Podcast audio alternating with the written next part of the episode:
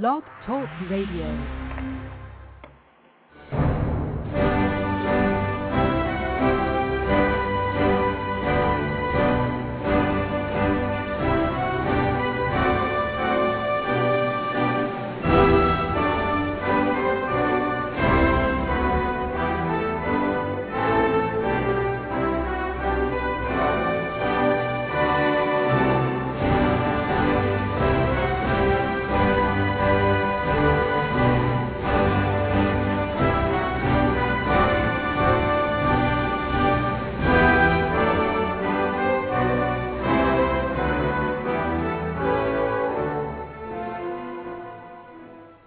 Meus amigos. Estamos aqui de volta. Como sempre, começamos esse programa invocando a Santíssima Virgem Maria, o Santo Padre Pio de Petrantina, para que roguem a Deus que nenhuma injustiça se cometa nesse programa. É, eu queria começar aqui avisando vocês que amanhã, terça-feira, vai estar aqui em Washington, aliás, já está, né, e amanhã vai apresentar à Comissão de Direitos Humanos uma denúncia sobre os atos de violência que aconteceram na Bolívia em setembro de 2008 o Alejandro Penha Esclusa, presidente da UNO América. Se lembram que houve lá um, um problema com uma organização autonomista, certo? ali na, na província de Pando. Houve um, um problema lá, uma, uma série de atos de violência lá, e o governo imediatamente culpou a oposição e o governador local. Só que o pessoal da, da UNO América andou por lá, recolheu depoimentos e tem testemunhos. E isso que aconteceu foi exatamente o contrário. Quer dizer, o governo coletou mais de mil, mil pessoas ali em volta nas regiões circunvizinhas para ir até lá né, e atacar o, o pessoal do, desse movimento autonomista. Aqui. Saiu hoje no Diário do Comércio, está lá. Comissão Interamericana de Direitos Humanos CIDH, quer dizer, um órgão da Organização dos Estados Americanos, deve receber amanhã uma denúncia sobre os atos de violência que aconteceram na Bolívia em setembro de 2008. Segundo a denúncia, os atos de violência perpetrados na cidade de Cobija e El Porvenir teriam acontecido a mando do governo Evo Morales para conter o movimento de autonomia dos moradores locais e não por ordem do governo local de oposição, como divulgado anteriormente. O episódio ficou conhecido como Massacre de Pando. Esse pessoal vem inventando massacres que eles mesmos fazem ou que jamais aconteceram, né?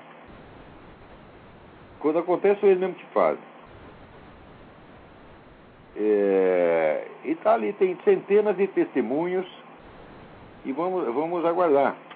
Eu não, não li ainda esse documento que o Alejandro Penha Escusa vai, vai entregar. Espero estar lá amanhã para assistir isso pessoalmente. Né? Mas eu tenho a certeza de que o Alejandro é um sujeito infinitamente mais confiável do que Evo Morales. Qualquer coisa que Evo Morales diga, meu filho, toma cuidado. Muito bem. Agora, vocês repararam que ah, essa prece que eu faço no começo aqui não é para me proteger a mim mesmo, nem para me proteger o programa, mas para proteger os meus inimigos contra qualquer injustiça que eu possa fazer contra eles. Essas pessoas que nós criticamos aqui, claro que nós podemos cometer, cometer erros. Né? Então, erro é uma coisa, injustiça é outra. Né? O erro é uma informação improcedente que chega à minha mão e que eu inocentemente é, repita. Né? A injustiça é atacar ou condenar ou criticar um sujeito por algo que ele não fez. E é isso precisamente que eu desejaria corrigir aqui. Quer dizer que uh, cometemos aqui um erro, não foi uma injustiça, ainda mais seria injustiça se eu continuasse insistindo nisso. Eu, no meu artigo Usurpadores, eu disse que aqueles juízes lá do Rio Grande que absolveram um sujeito acusado de ter relações sexuais com a menina de 12 anos, né, que a coisa em si é um absurdo, a sentença em si é um absurdo. Tá e se não é para chamar de usurpador, digo o seguinte: você não é usurpador, mas que tu é um filho da puta, é. Tá certo?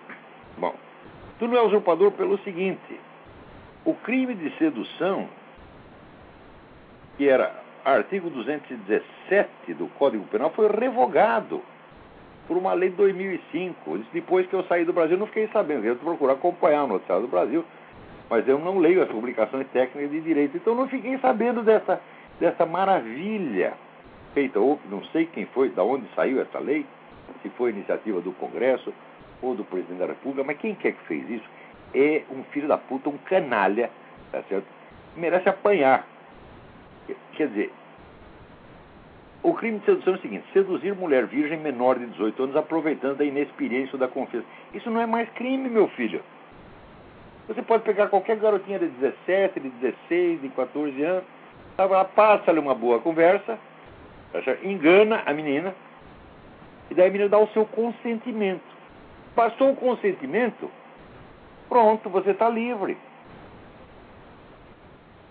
Quer dizer que as razões do consentimento não interessam. E se você disser, não, eu vou te, sei lá, eu vou te dar aqui o Banco do Brasil de presente, a mulher transa com você, né?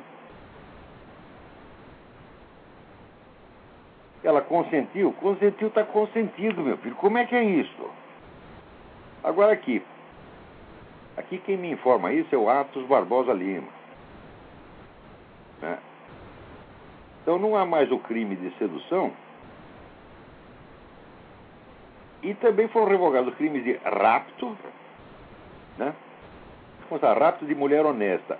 Veja, veja aqui, onde é que foi parar o negócio?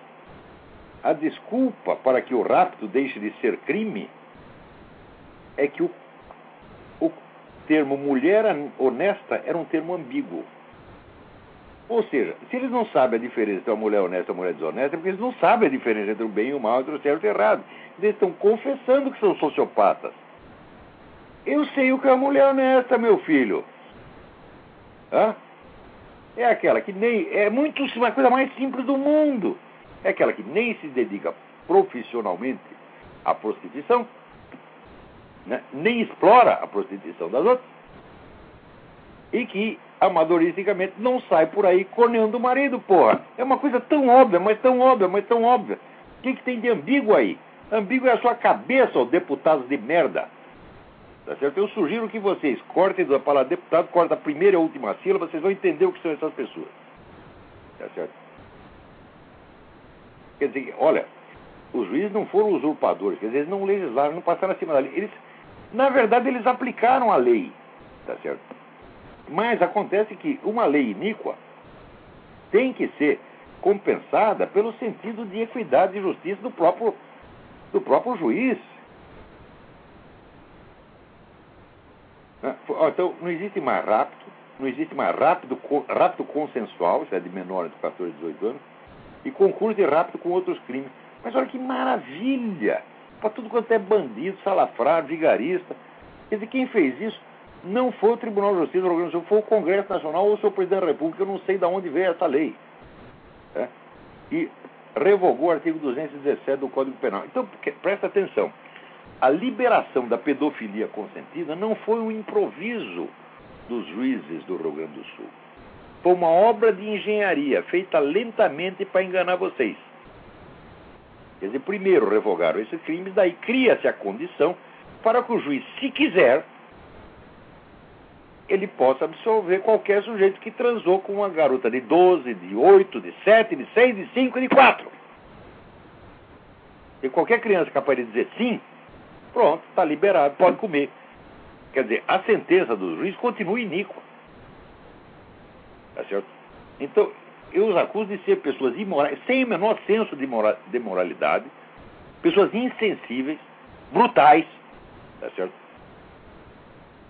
Infectados desta merda que eles chamam de direito alternativo, que é o direito achado na privada, tá certo? Pessoas, vamos dizer, ideologicamente comprometidas e moralmente deformadas, tá certo? que não poderiam ser, sabe, não podia ser inspetor de escola. Não confiaria neles para ser inspetor de escola, quanto mais juiz de direito. Porque o fato desses deputados terem votado essa coisa imoral, por que, que você tem que se apressar em até exagerar o negócio, né? Se fosse uma menina de 14 anos, tá bom. Está compreendido, estaria compreendido naquilo que caberia no rapto consensual. Então, por, até por analogia, você. Mas uma menina de 12 anos. Agora, outro dia também, o STF também absolveu um sujeito que transou com a menina de 14 anos, não, com um menino de 14 anos, baseado na coisa de que o menino já tinha tido relações sexuais antes. Então você faz o seguinte, olha aqui, ó, pedófilos do Brasil, vocês façam um cadastro de meninos estuprados. E vão lá e comam todos eles, não vai acontecer nada. Ele come, você fica ali na porta da FEBEM, todo menino da FEBEM já foi estuprado, já comeram uma vez, agora você pode comer também. Olha que maravilha. Gente, nós estamos sendo governados por essa, essa banda de criminosos, gente, sabe, que não merece respeito, não merece obediência. Tá não se pode obedecer uma coisa dessa, não se pode obedecer juízes como esse, não se pode obedecer legisladores como esse. Onde é que vocês vão parar, minha gente? Vocês não têm vergonha, vocês não têm mais senso de honra. Vocês também, será que, será que toda a população perdeu, a população inteira não sabe mais o que é uma mulher honesta? Olha aqui, eu pergunto pro cara, sua mulher é honesta? Oh, não sei. É ambíguo. Ambíguo é o seu cu. Que a gente não sabe se sai ou se entra. Aqui, seus juízes, todos. Eu não sei se todos os juízes do Supremo Tribunal Federal né, absolveram esse cara. Também não sei se todos os juízes condenaram o padre Lode por uma coisa que nós vamos comentar já já. Tá certo? Tem um artigo meu que deve sair esta semana no Diário do Comércio a respeito disso. Nós já vamos passar por esse assunto já já. Olha aqui. O padre Lode, padre Luiz Carlos Lode da Cruz, lá de Anápolis, escreveu um artigo em que ele chamava uma militante abortista de abortista. A mulher entrou com um processo contra o sujeito e o juiz disse que o termo abortista é pejorativo. O padre recorreu ao Supremo Tribunal Federal e o Supremo Tribunal Federal confirmou. É pejorativo sim. Olha aqui, ó, seus analfabetos, eu vou ensinar uma coisinha para vocês. Aqui, todos os juízes do Supremo Tribunal Federal, todos que votaram para dizer que esse termo é pejorativo, eu digo, vocês são analfabetos funcionais, vocês não têm capacidade de ler e entender. O pato Donald, quanto mais um processo. Eu digo isso e provo. Por quê? Só existe duas possibilidades de um termo ser pejorativo. Duas possibilidades. Ou ele é pejorativo em si mesmo. É isso? Por exemplo, você pega o sujeito gay e chama ele viado. Hum? Por que, que viado é pejorativo? Porque existe um termo neutro, não pejorativo, que é o termo homossexual. Hum? Gay já é propaganda. É, gay já é para puxar o saco dele, não precisa puxar o saco. Mas você pode dizer, o sujeito é homossexual. Você pode dizer até pederasta, que é um termo técnico. Hum? Existem outros termos mais elegantes. Antigamente chamava-se uranista. É isso? Então, são termos que, vamos dizer, em si mesmo não são pejorativos, são termos técnicos. Como existem termos técnicos neutros, então se você usa, né, viado, baitola, bicha, então é claro que você está depreciando. Não, né? Eu jamais chamo o homossexual de viado, eu só chamo de viado quem não é. Tá certo? Pra dizer que eu não estou querendo te xingar mesmo, estou querendo te depreciar mesmo, porque você não é depreciar. Estou querendo mostrar seu verdadeiro valor, que é zero abaixo de zero. Tá certo? Então, muito bem. Então, essa é a primeira possibilidade. O termo é pejorativo em si mesmo. E ele é pejorativo por quê? Porque existe um outro termo não pejorativo que designa neutramente o mesmo objeto. Segunda possibilidade. O termo em si não é pejorativo, mas pode, em certos contextos, se torna pejorativo. Quer dizer, usado de uma certa maneira se torna pejorativo. Tá certo? Por exemplo, você pega a palavra político é um termo que em si é neutro. Mas em certas circunstâncias, você diz, ah, você está com roubaleta, ah, essa é coisa de político. Então você está usando a palavra político no sentido pejorativo. A palavra em si não é pejorativa, mas você está usando no sentido pejorativo. Muito bem. Em qual desses dois casos está a palavra abortista? Em nenhum. Em nenhum. Não está e não pode estar. A palavra abortista jamais pode ser pejorativa. Por quê? Em si mesma ela não pode ser pejorativa, por quê? Porque não existe um outro termo neutro para designar o militante pró-aborto. Existe só a expressão completa, não tem a palavra. Quer dizer, se o militante pro aborto não é abortista, ele é o quê? Hum? E também a palavra não pode ser pejorativa pelo contexto, porque qual é o contexto em que surge a palavra abortista? Prestem atenção. Muito antes da palavra abortista existia a palavra aborteiro. Aborteiro é o sujeito que pratica aborto, portanto comete um crime. Quando apareceu o movimento em defesa do aborto, não era justo chamar os seus adeptos de aborteiros, porque o sujeito podia ser a favor do aborto sem ter praticado aborto nenhum. Se você o chamasse todo de aborteiro, estaria acusando de crime. Então surgiu a palavra abortista para proteger os abortistas contra a, acusação implícita ou explícita de aborto. Então essa palavra é exatamente o contrário de um pejorativo. Aqui, suas excelências de merda! Vocês não têm capacidade para. Note bem, se você não compreende o problema semântico envolvido no uso de uma palavra, você não pode criminalizar a palavra. Agora, se essas excelências discutiram as nuances semânticas, a origem da palavra, o uso.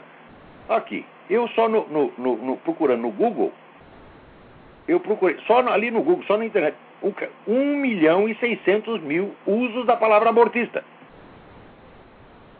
Isso só na internet, sem contar jornal impresso, revista impressa, conversa, aula, conferência, etc, etc, etc. Então, os exemplos de uso dessa palavra vão para centenas de milhões. Agora aqui, os excelências, vocês vão punir todo mundo que eu vou punir só o padre, o padre Lodi. Eu digo que vocês vão punir só o padre Lodi. Porque é isso que eles queriam. Então, vocês não examinaram a questão semântica, e quem não examina a questão semântica da palavra que está sendo discutida, não pode criminalizar a palavra. Vocês decidiram por antecipação sem si. Não é que vocês não examinaram o problema, vocês nem perceberam que existe um problema semântico. E não quiseram perceber. Vocês não têm autoridade para legislar, para sentenciar neste caso, porque quem não examina a questão não pode pronunciar a respeito. Eu digo a coisa mais óbvia. Você diz, ó, se aqui essa palavra é pejorativa ou não. Vamos examinar semanticamente a palavra. Vocês não fizeram isso, desgraçados. Então, olha, pego a sua sentença e limpa a bunda. Não, não limpa a bunda, cara. Minha bunda a bunda respeito. Tá certo? Não é qualquer né, papel pintado que vai passar aqui Então, aqui, quer me processar, desgraçado? Processa que eu vou lá dentro do tribunal e provo lá dentro do tribunal que vocês são ineptos, que vocês são analfabetos funcionais, que vocês não sabem julgar o peso semântico da palavra que vocês condenam e que, não obstante, vocês condenam. Eu me refiro a todos, todos os juízes que votaram a favor dessa coisa, ou que não se opuseram veementemente a isso aqui. O padre Lodi foi vítima de uma injustiça. Agora, Presta atenção, aqui organizações religiosas. Eu também não respeito você porque vocês são bando de boiola. Não fazem nada para defender os que são perseguidos. Eu vou contar uma coisa para vocês. Pelo artigo 52 da Constituição Federal, cabe ao Senado Federal processar e punir os juízes iníquos do Supremo Tribunal Federal. O Senado tem autoridade para isso. Então é ao Senado que vocês têm que recorrer. Se vocês tiverem um pingo de vergonha na cara, aí a arquidiocese, né, organizações cristãs, Opus Dei, todo mundo. Todo mundo tinha que se mobilizar imediatamente e pressionar o Senado. A esta altura deveria ter um milhão de católicos na porta do Senado exigindo o impeachment desses juízes iníquos. Deveria ter, se vocês tivessem um pingo de vergonha na cara, que eu sei que não tem. E, portanto, não vai nenhum católico lá.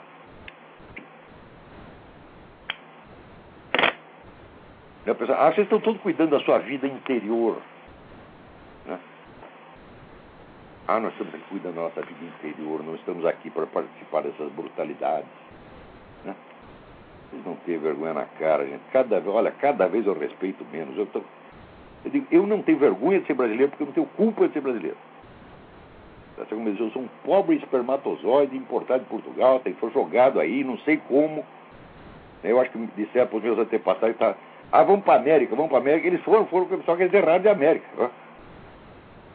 Se bem que isso aqui também, aqui em cima, também não está grande lá essas coisas. Hein? Aqui. Enquanto isso, está lá o governador Zé Serra inaugurando em São Paulo uma clínica dirigida a homossexuais. O que, que é isto? Não tem uma clínica para os sádicos e os masoquistas? Não tem uma clínica especial, tá certo?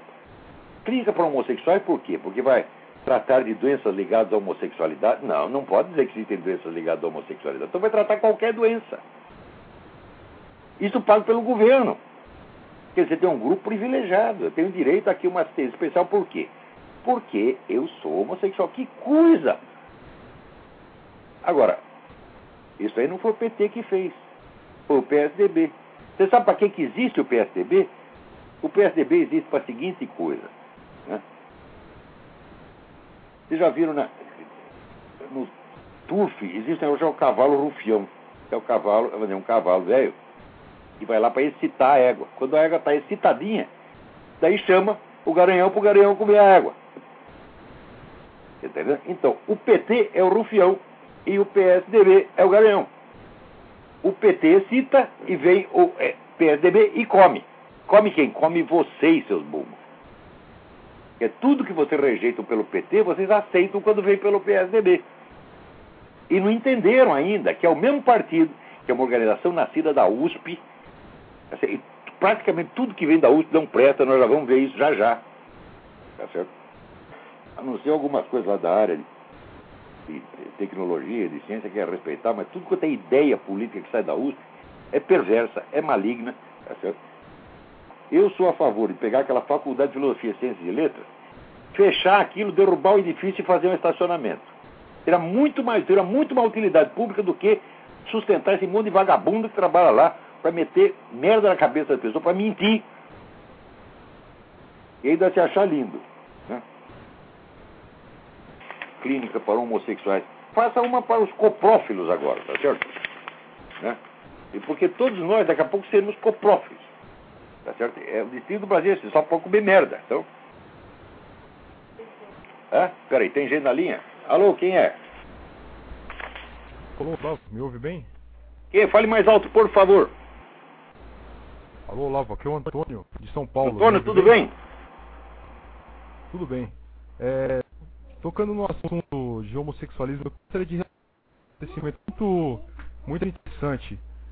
Sobre uma manifestação que houve no domingo, no mesmo dia da, da parada da igreja, nós organizamos uma manifestação pró-família. Simplesmente isso, não existia crítica, não existia ataque a homossexuais. Fomos completamente Peraí, a, a sua ligação está muito ruim, está tudo entrecortado a sua voz, eu não estou ouvindo o que está dizendo. Se você puder desligar, ligar de novo. Por favor, não ligue do Skype. Quem quiser ligar, liga do telefone. É, é, é dois minutos a ligação, não vai estar em caro não, pô. É dois minutos, você fala e desliga. Agora que fala do Skype, pô, fica uma desgraça. Ok, ok, Olavo, obrigado. Então, enquanto isso, olha aqui, vocês procurem no YouTube, né, um vídeo com o seguinte título: Membros do Sintusp agridem verbal e fisicamente estudantes contra a greve. E ao mesmo tempo a gente lê no Estadão. A maioria das unidades da USP ignora atos de greve. a maioria da USP não quer greve, não quer trabalhar. Tá? Então, enquanto isso fica esses vagabundos, tipo esse Vladimir Safado, Antônio Cândido, velho safado. Velhice não melhora ninguém, não, rapaz. Tu sempre foi embrulhão e agora continua embrulhão. Tu é um puxa-saco de tudo que não presta. Né? o, o Antônio Cano faz um apelo aos grevistas: atuem, exagerem, sejam justos e injustos. Ele não quer saber. Também isso aqui, ó, justiça e injustiça para Antônio Cano é ambíguo. Eu não sei de onde vem essa fama do Antônio Cano. Ele fez uma tesezinha de sociologia da literatura quando era jovem, a tesezinha não está ruim. Que aquele parceiro do Rio Bonito, de sociologia, não está ruim, não. Depois meteu a crítico literário, ele foi o pior crítico literário que eu já vi. Ele, quando analisa, ele, fala, ele tem um estudo dele sobre o Graciliano Ramos, ele confunde o personagem com o autor, meu Deus do céu, que é uma coisa primária. Por que, que presto atenção nesse idiota? Nunca entendi.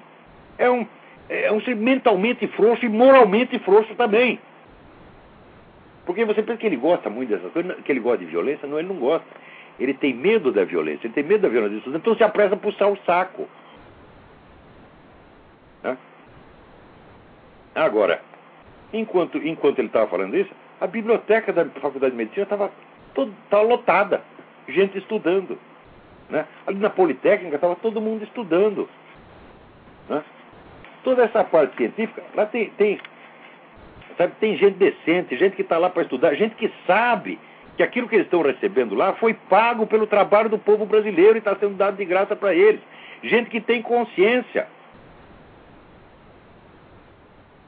Aqui, no estudo de astronomia, geofísica e ciência atmosférica, todo mundo estudando. Enquanto isso, está esses vagabundos, vagabundos da Faculdade de Filosofia, de Ciências e Letras, tentando agitar os outros, e se não, se não aceita ser agitado do jeito que eles querem, eles que batem. Para que, que existe essa merda? Eu digo, Faculdade de Filosofia, quantos filósofos tem? Nunca teve nenhum filósofo, porra. Vai dizer que Vladimir Safatli é filósofo? Vai dizer que Chauí é filósofo? Ah, vocês estão brincando com a minha cara, meu Deus do céu. Esse pessoal não sabe ler, ler e entender um texto de filosofia. Não sabe mesmo. A Chauí era até muito melhor do que esse que tem hoje lá. Se você comparar com esse Vladimir Safatli, isso é uma vergonha. O cara não é que ele não entende o texto dos outros, ele não entende o texto dele mesmo.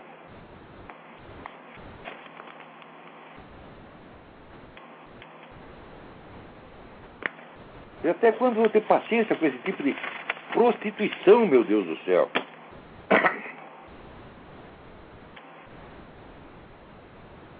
Olha aqui, também aqui, mas também aqui nos Estados Unidos também o negócio tá, tá sabe? Tem o pessoal aqui fazendo uma caravana católica pró-família. Todo lugar que eles vão, o pessoal vai lá, xinga, cospe, bate neles, toma os panfletos deles e queima, e não acontece nada. Isso aí pode fazer. Quer dizer, isso aí não é crime de ódio, não. Quer dizer, você surrar um católico porque ele é católico, não é crime de ódio. Olha aqui, na Universidade de Berkeley, os ativistas pró-homossexuais roubaram e queimaram né, todos os folhetos a respeito do casamento. Folheto que não está falando mal de ninguém, está simplesmente defendendo a instituição do casamento. O que é que tem de errado, meu filho? Agora aqui, na Polônia, né, um chargista fez uma charge dizendo que esse negócio de movimento gay está preparando o advento da do casamento zoófilo. Eu digo, mas não é direto, claro. Você tem primeiro o casamento gay, depois você tem a pedofilia consentida, depois você vai ter a zoofilia. Já tem gente fazendo campanha para isso. Quando você, para você saber o que vai acontecer na política, meu filho, você investiga o que, que os intelectuais estão falando.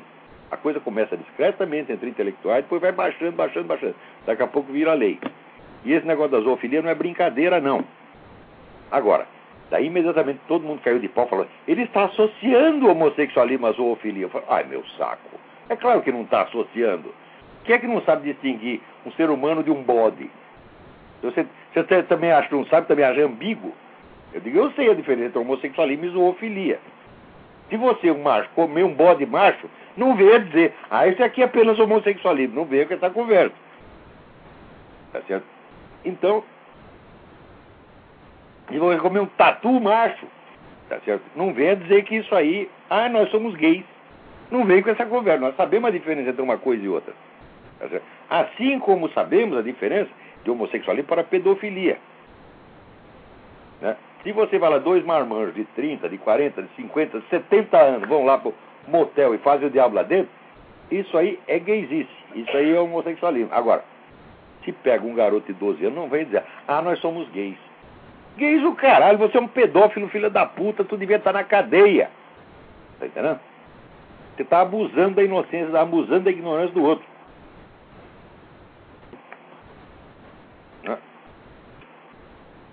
Agora, o chargista polonês ele não está associando o homossexualismo com pedofilia. Ele sempre quer se fazer de vítima.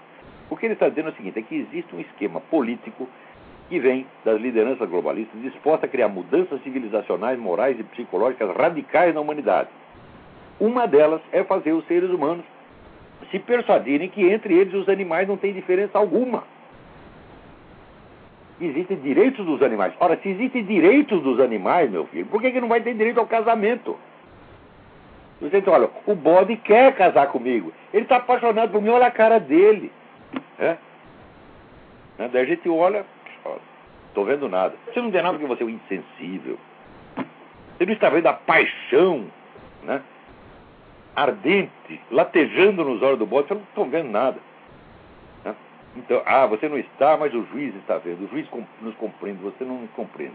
Então vai lá e casa com o bode, casa com a cabra, casa com o elefante, né? casa com o coelhinho, casa com a tartaruga, casa com o mosquito, tá certo? Casa com o que você quiser, porra. São direitos humanos e animais absolutamente nivelados. E ainda você diz, não é que eu quero casar com o mosquito, é um direito do mosquito casar comigo. Você pensa que não tem gente que argumenta assim? Tem, nas altas esferas ditas filosóficas, sociológicas, ciências políticas, tem gente dizendo isso. Quando começa a dizer, isso logo, logo vai virar um movimento político. Porque as pessoas não dizem essas coisas porque eles querem, e não dizem nem porque eles acreditam. Dizem por quê? Derrubar, desfazer a inteligência moral humana é uma condição absolutamente necessária para que se instale o governo global. Se você não estupidificar todo mundo, por exemplo, a ideia de governo global é uma das coisas mais idiotas que já apareceram na cabeça humana. Pensa bem, se tem um governo global e você briga com o governo global, você vai pedir asilo político onde? Então, uma das instituições mais velhas e respeitáveis da humanidade vai acabar direito de asilo político. Vai pedir asilo em Marte? Vai pedir asilo na Lua? Pedir asilo no subsolo? Entre as minhocas?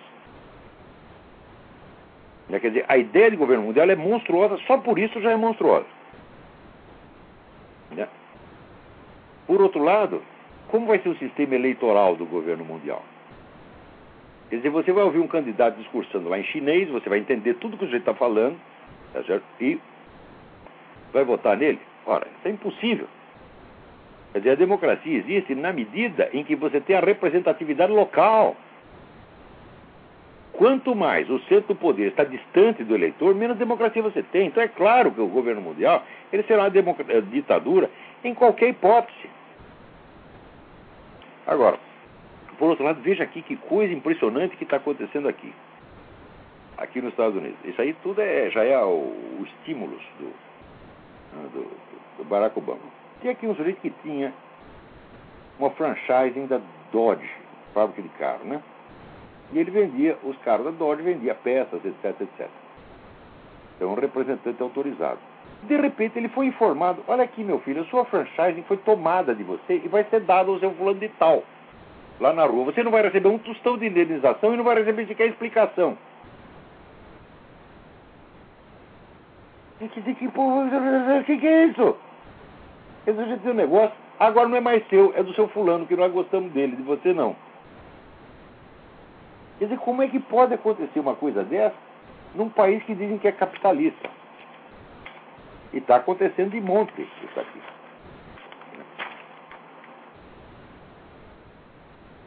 Ai, ai, ai. Vamos ver uns, uns e-mails que tem aqui.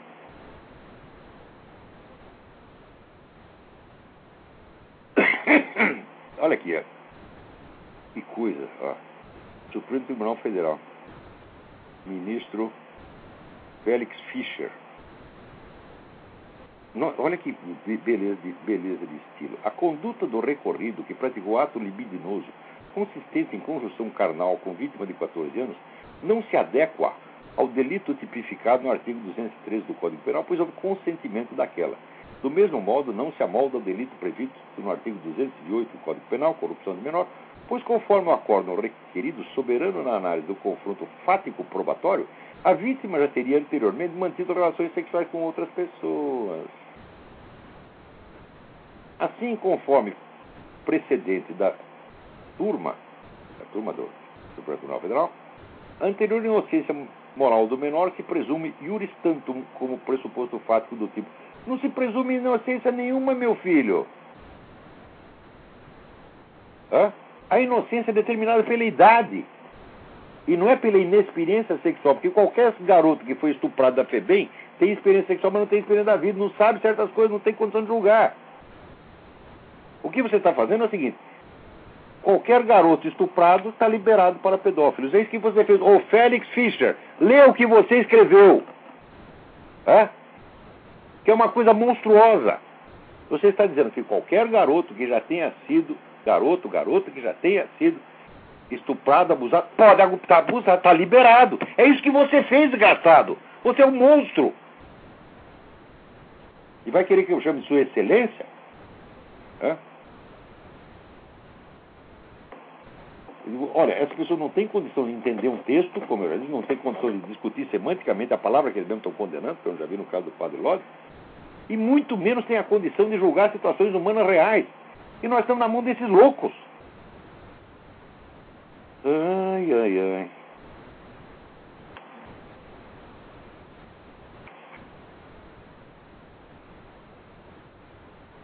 Vamos ver o que mais temos aqui. Aqui, tem um negócio.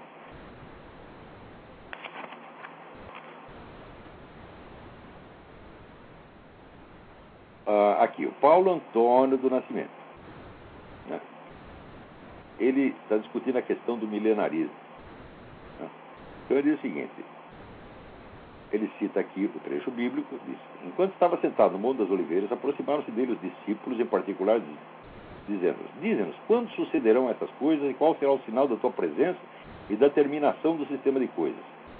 Cristo responde aos seus discípulos, em particular, nessa questão. Ele diz: Acerca daquele dia e hora ninguém sabe, nem os anjos do céu, nem o Filho, mas unicamente o Pai. Mateus 24, 36. No entanto, nos versículos anteriores, ele descreve o quadro geral no qual a humanidade se encontraria. Surgirão falsos profetas, nação se levantará contra a nação, haverá escassez de víveres, etc, etc. Ora, e daí ele diz: Note que o tempo em que o fim do sistema de coisas se dará é caracterizado por um conjunto de fenômenos sociais, culturais, políticos e econômicos. Embora, portanto, não saibamos o dia e hora, podemos saber se será em nossa época ou não. Não, não podemos, Paulo. Você, por favor, me assinale uma época da história em que nação não se levantou contra nação, hum? em que não houve falsos profetas, em que não houve escassez de víveres. A escassez de víveres é o pressuposto mesmo da ciência econômica. É a condição normal e constante da humanidade. Se não houvesse escassez, não haveria sequer necessidade de uma atividade econômica organizada. Então, essa é uma condição constante. Nação levantar-se contra a nação, não houve um dia sem guerra nesse planeta. E os falsos profetas são abundantes em todas as épocas. Então, como é que você vai discernir? Eu posso dizer que hoje existem mais falsos profetas do que no século XVI, só se você não estudou o que se passou no século XVI. Olha aqui, no século XIV, Roger Bacon, que por outro lado era um grande homem, um grande estudioso, um grande cientista, escreveu uma carta para o Papa dizendo o seguinte: olha aqui, né, santidade, nós, por meios astrológicos, nós podemos calcular a data da vinda do anticristo. E daí podemos tomar as providências devidas. Ele não estava bêbado quando ele disse isso. Ele acreditava realmente nessa porcaria. É claro que não pode. É claro que não dá para fazer isso. Portanto, também não sabemos se será em nossa época ou não. Existe uma coisa muito importante na leitura de texto bíblico. Os textos bíblicos se dividem em textos históricos, coisas que aconteceram, e que, por ter acontecido naquele contexto sacro, se tornam modelos de outros acontecimentos.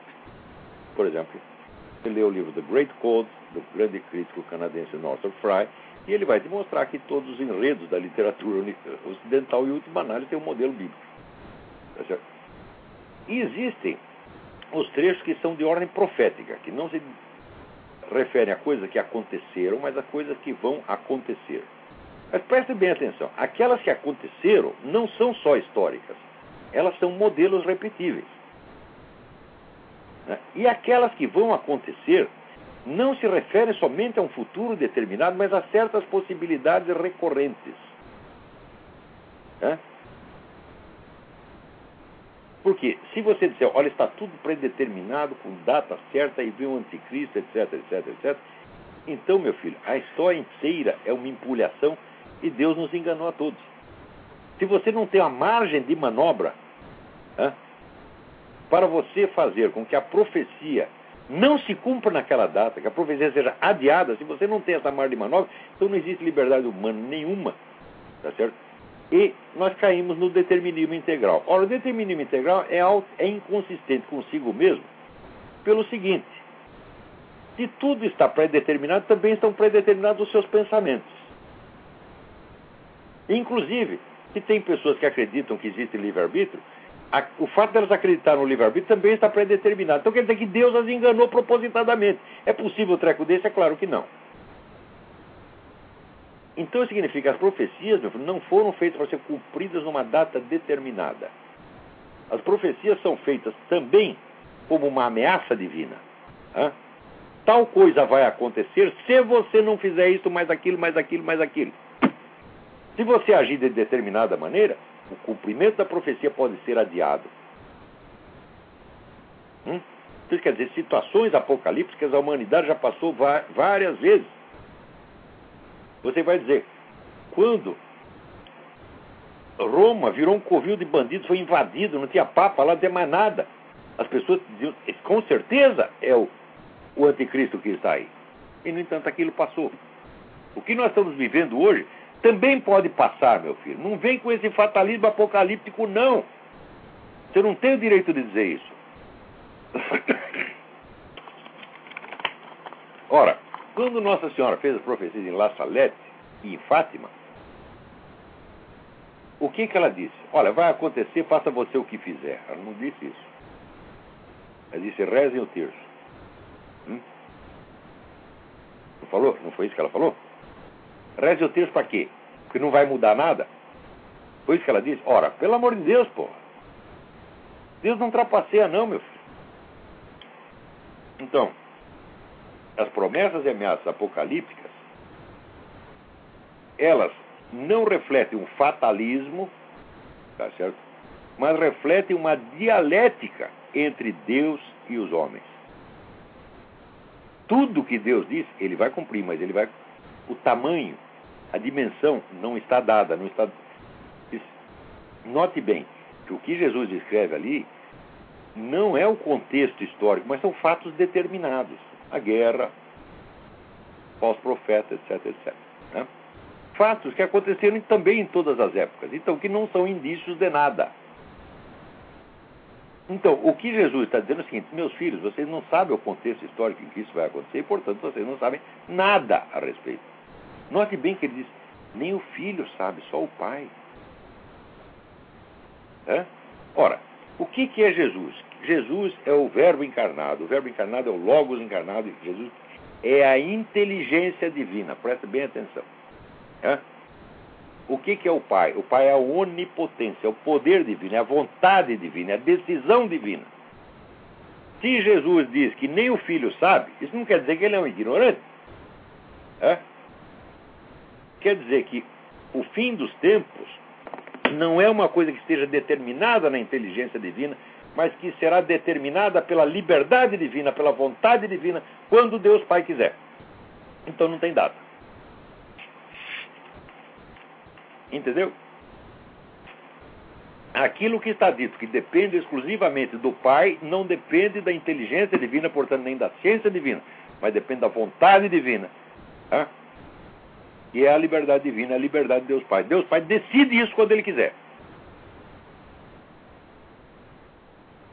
Entendeu? Se fosse uma coisa que estivesse predeterminada, de acordo com uma regularidade, uma lei, etc., faria parte da inteligência divina e estaria, seria parte do Logos, e Jesus não diria, eu mesmo não sei. Quem pretende saber está pretendendo. Ah, tu pretende saber mais que Jesus, tu é mais inteligente que a inteligência divina. Ora, meu filho. Ó, se você ficar mais inteligente que a inteligência divina, me avisa que eu estou precisando. Tem uns problemas aqui. Pedir uns conselhos para você.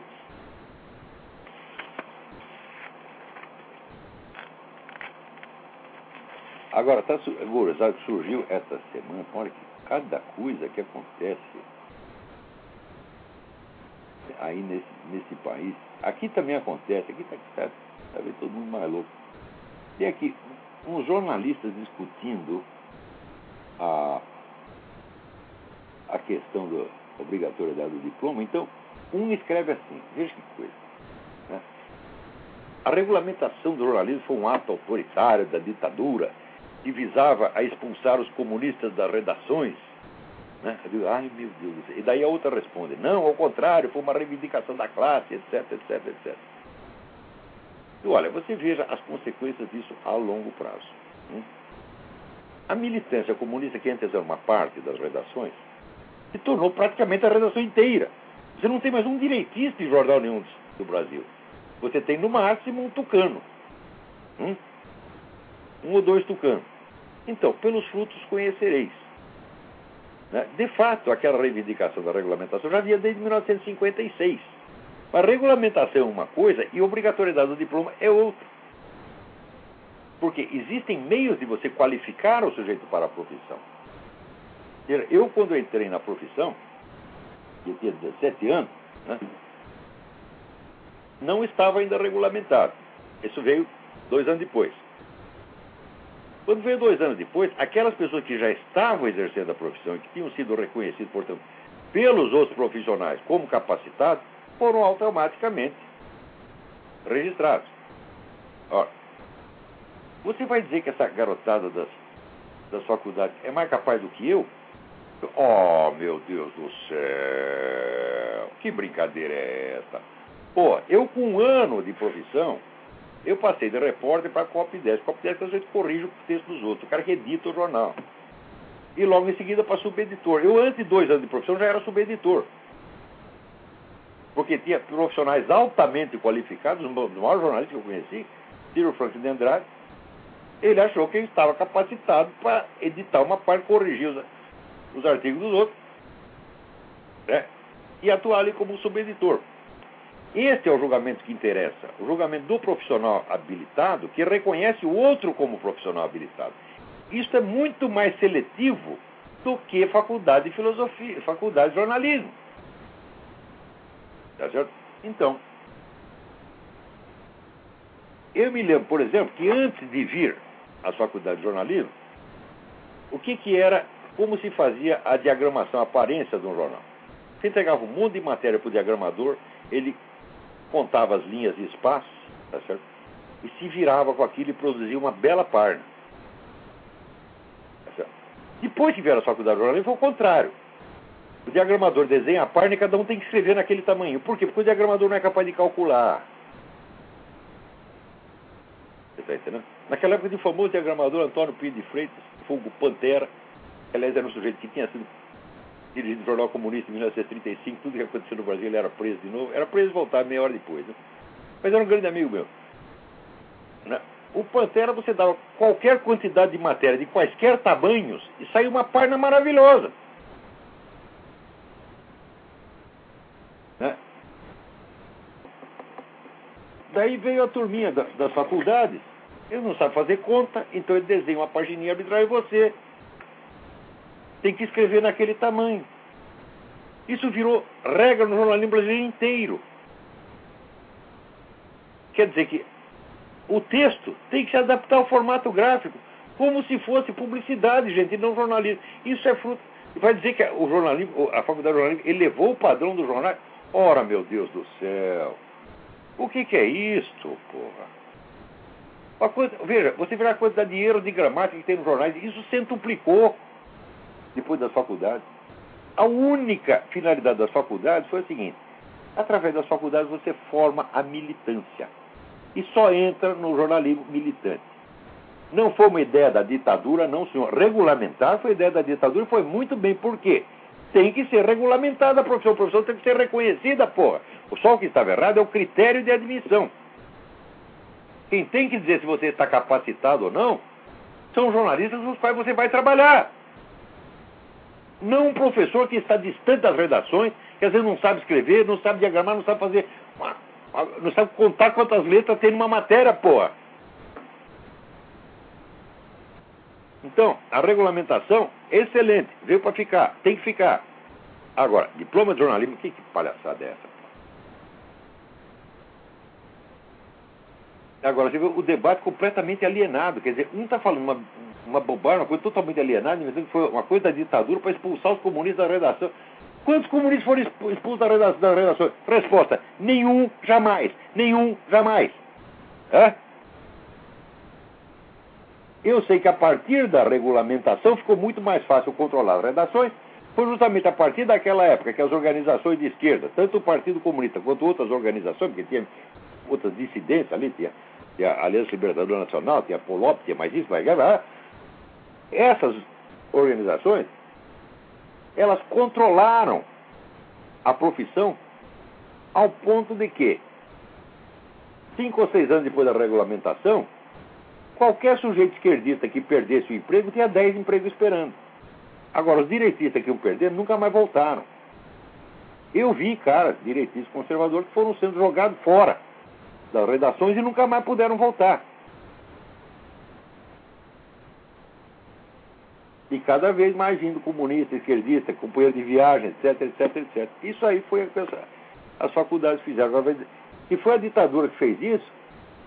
Né? Se o propósito era eliminar os comunistas da redação, eu falo, bom, então eles não entendem nada mesmo, isso é um bando de, de, de, de idiota. Vamos ver o que mais nós temos aqui.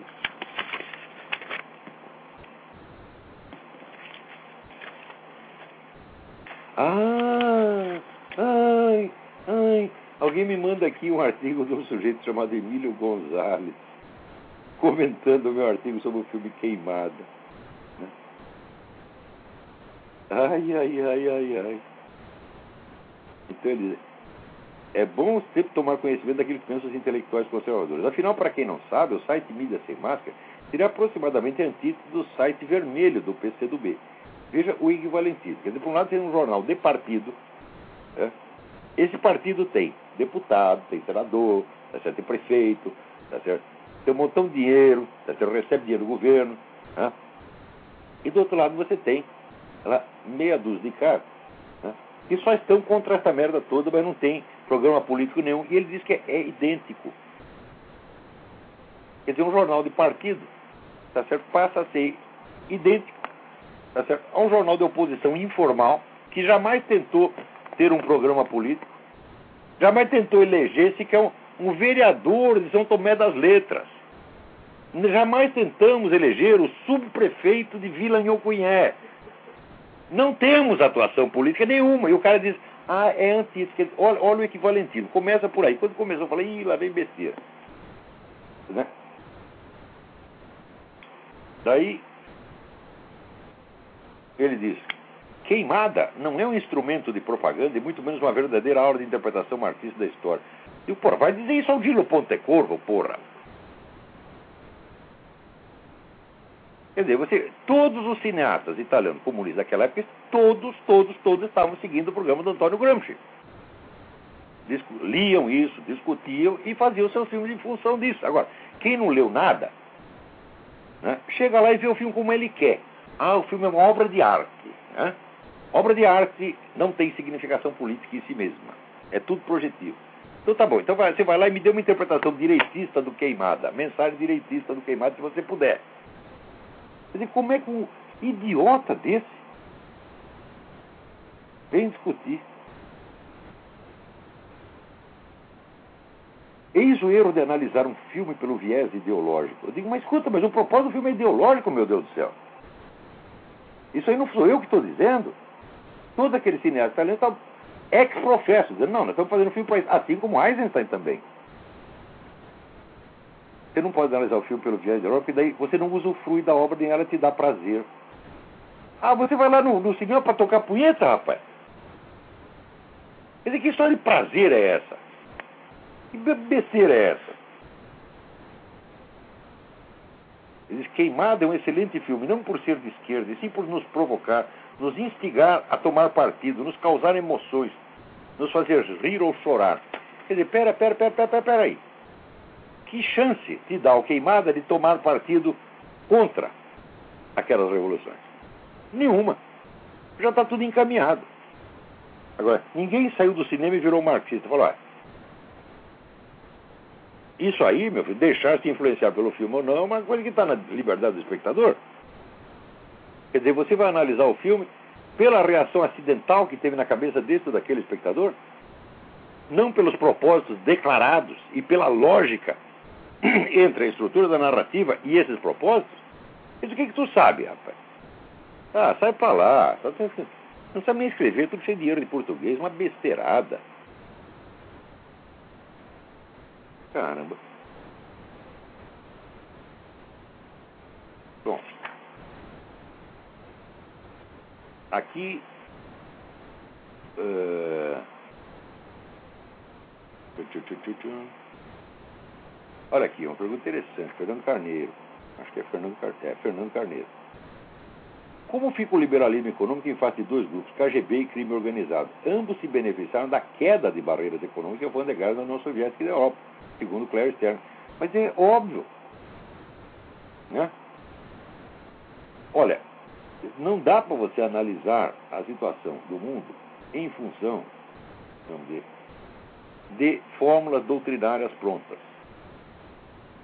Quer dizer, por que você é a favor do liberalismo, da liberdade econômica, tá então você tem que esquecer todos os fatores geopolíticos, os fatores de segurança, etc, etc. Ah, nós vamos abrir agora todas as fronteiras porque nós somos neoliberais. Eu digo sim, deixa entrar um monte de agente da KGB, deixa os caras vir fazer lavagem de dinheiro da KGB aqui. O que, que é isso? Agora, os liberais do Brasil, a maior dia que eu tenho discutido, todos eles não entendem isso. Eles não entendem que economia não é tudo, que existem fatores de segurança, por exemplo. E que os fatores de segurança estão condicionados dizer, à integridade dos Estados nacionais.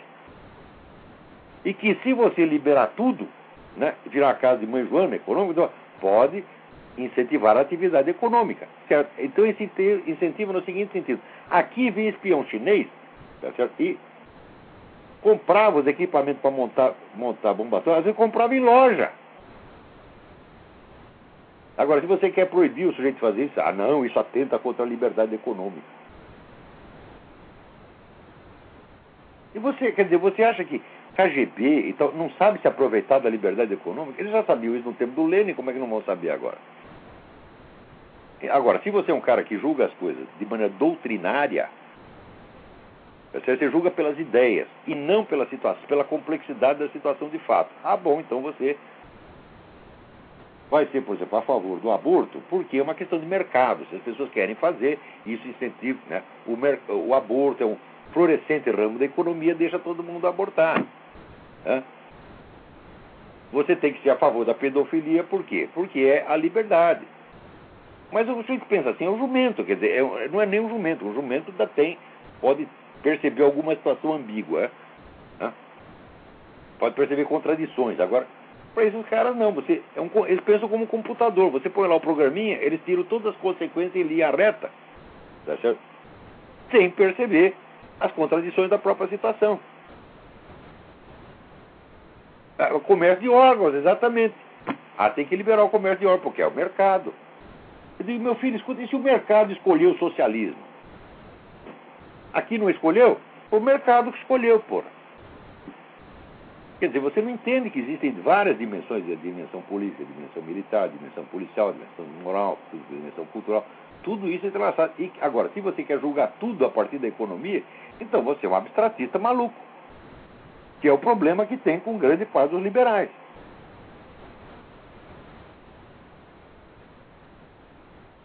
Bom, não vai dar tempo de comentar o resto aqui. A carta dele está muito interessante. Talvez a gente deixe para a sua carta para o próximo programa. Eu acho que por hoje né, não dá mais. Eu queria ler um negócio aqui, mas me escapou. Aqui. Note bem. Hoje saiu pesquisa na American Online. Você aprova o trabalho que o Obama está fazendo como presidente? 69% não 31% sim. Olha aqui, gente. A mídia aqui está fazendo o possível para manter o mito Obama na base de mostrar ele de mãozinha dada com a mulher, né? mostrar ele, ele comendo no fast food, matando mosquito, tá certo? fazendo churrasco. Mas, olha, não está funcionando. Não está funcionando. Segunda coisa que eu queria ler aqui rapidamente também é alguém que me mandou uma lista aqui dos feitos das Farc. Né? Assassinato, 3 mil e tantos. Sequestro, 7 mil, mais ou menos. Ora, 3 mil assassinatos é 10 vezes mais do que se atribui à ditadura brasileira. Os porões da ditadura, aquela coisa horrorosa. E ninguém fala disso aqui. Enquanto isso aí está o seu Lula querendo que a Farc seja premiada, seu Lula, Marco Aurélio Garcia, premiado com a sua conversão em partido político legal, portanto, vai anistiar automaticamente todos os crimes que eles fizeram. Ou seja, crimes da ditadura praticados 40 anos atrás, né, a ditadura deu um soco no nariz do militante comunista. Tem que perseguir o cara, torturador, malvado, por 40, 50, 100 anos. Agora, crimes que a FARC acabou de fazer, é, ah, vai ser tudo anistiado. E quem é que não vê que isso é um jogo de carta marcada, porra? Muito bem. Então até a semana que vem. Muito obrigado.